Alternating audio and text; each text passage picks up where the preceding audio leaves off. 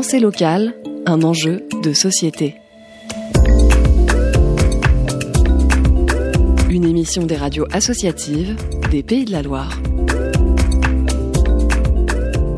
Floresca Guépin, Marise Guerlet, ces noms vous disent peut-être quelque chose. Ces femmes ont contribué à l'histoire de Nantes, pourtant, elles sont moins visibles que les hommes. Aujourd'hui, on a décidé de penser l'histoire locale du point de vue des femmes. Et pour cela, on rencontre Jannick Frey, militante féministe. Elle s'attelle depuis quelques années à réhabiliter ces figures nantaises. Bonjour, moi je suis une militante féministe depuis de nombreuses années. Euh, j'appartiens à plusieurs assauts féministes, entre autres l'espace Simone de Beauvoir, l'Assemblée des femmes, Oser le féminisme. La première personne euh, bon, que je connais bien, qui s'appelle Danielle Largilière, qui a été la, une des premières déléguées aux droits des femmes, c'est elle qui a commencé, elle est allée aux archives nationales, et donc elle a commencé à euh, travailler sur ces femmes nantaises. ensuite, le travail a été repris par des camarades de l'espace Simone de Beauvoir. Donc nous avons fait plusieurs fois des marches dans Nantes, justement, en parlant de toutes ces femmes nantaises. En fait, les, femmes sont les grandes euh, oubliées de l'histoire, avec un grand H. Euh, des hommes, bon, on s'en souvient beaucoup, mais les femmes, euh, beaucoup moins. Donc déjà, commencer, comme j'ai fait moi, à l'échelle locale, euh, pour après euh, euh, partir sur pour la Bretagne, parce que moi je suis bretonne, les femmes bretonnes. Et puis j'ai fait une, conférence aussi sur les, féministes anglo-saxonnes. Donc bah, toutes, toutes, ces luttes défendues donc sur le plan local, elles sont également nationales et internationales. Le matrimoine, c'est tout ce qui a été fait par des femmes et qui, qui demeure, dont on parle.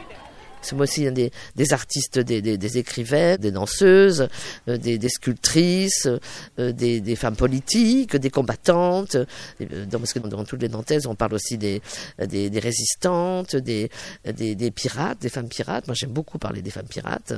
Donc tout ce qui reste, tout ce qu'elles ont fait, tout ce qui reste dans l'histoire. Alors quand même une petite anecdote. Les Anglaises, les féministes, disent history mais aussi Street.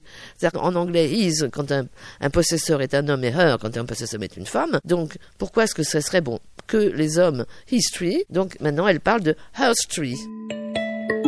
Pensée locale, un enjeu de société. Mais la parité, ça se gagne aussi au détour d'une rue.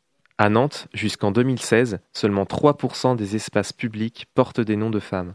Depuis, la mairie s'est lancée dans une vaste opération, objectif, féminiser la ville. Aujourd'hui, 6,6% des rues portent un nom féminin. Inscrire les femmes dans l'espace public, c'est aussi raconter leur histoire. Et, à l'échelle locale, nombreuses sont les Nantaises qui ont participé à construire ce territoire. Et donc euh, là, nous sommes à la médiathèque Floresca Guépin. Alors c'est une médiathèque qui est située sur la, la route de, de Sainte-Luce, euh, en face de l'école Julien Gracq. Floresca Guépin était la femme de Ange Guépin, qui était beaucoup bien connue, puisque du reste il y a une rue Ange Guépin, il y a une école Ange Guépin. Son mari était médecin, philosophe, philanthrope et homme politique. Et elle, donc, euh, avec son mari, elle a travaillé euh, donc pour la création euh, d'une école pour jeunes filles qui n'existait pas à Nantes. Hein. Donc, en 1870, avec Ange Guépin et des amis, donc entre autres la Société nantaise pour l'enseignement professionnel des jeunes filles, elle a créé un atelier école destiné à l'éducation des jeunes filles. Et donc, euh, euh, elle s'entoure alors de femmes très compétentes. Quand son mari décède, elle continue le projet. Et donc, en 87, euh, l'école ouvrira une école donc technique pour jeunes filles. Donc, il va s'appeler Vial, puisque c'est un généreux donateur qui a permis l'ouverture de cette école. Elle fut aidée par une, de ses amies, Elisa Bourdillon. Euh, elle aurait bien voulu qu'elle devienne euh, donc directrice. Donc il y avait une, annexe euh, qui était située au lycée Guisto actuellement. Et donc il aurait été souhaitable que le lycée Guisto s'appelle le lycée Elisa Bourdillon. Mais comme il y avait un, homme politique très influent qui s'appelait Monsieur Guisto, donc, eh bien, on a donné le nom. voilà, donc déjà un homme influent. Donc, Madame est passée à la trappe. Voilà. C'était Pensée locale, un enjeu de société.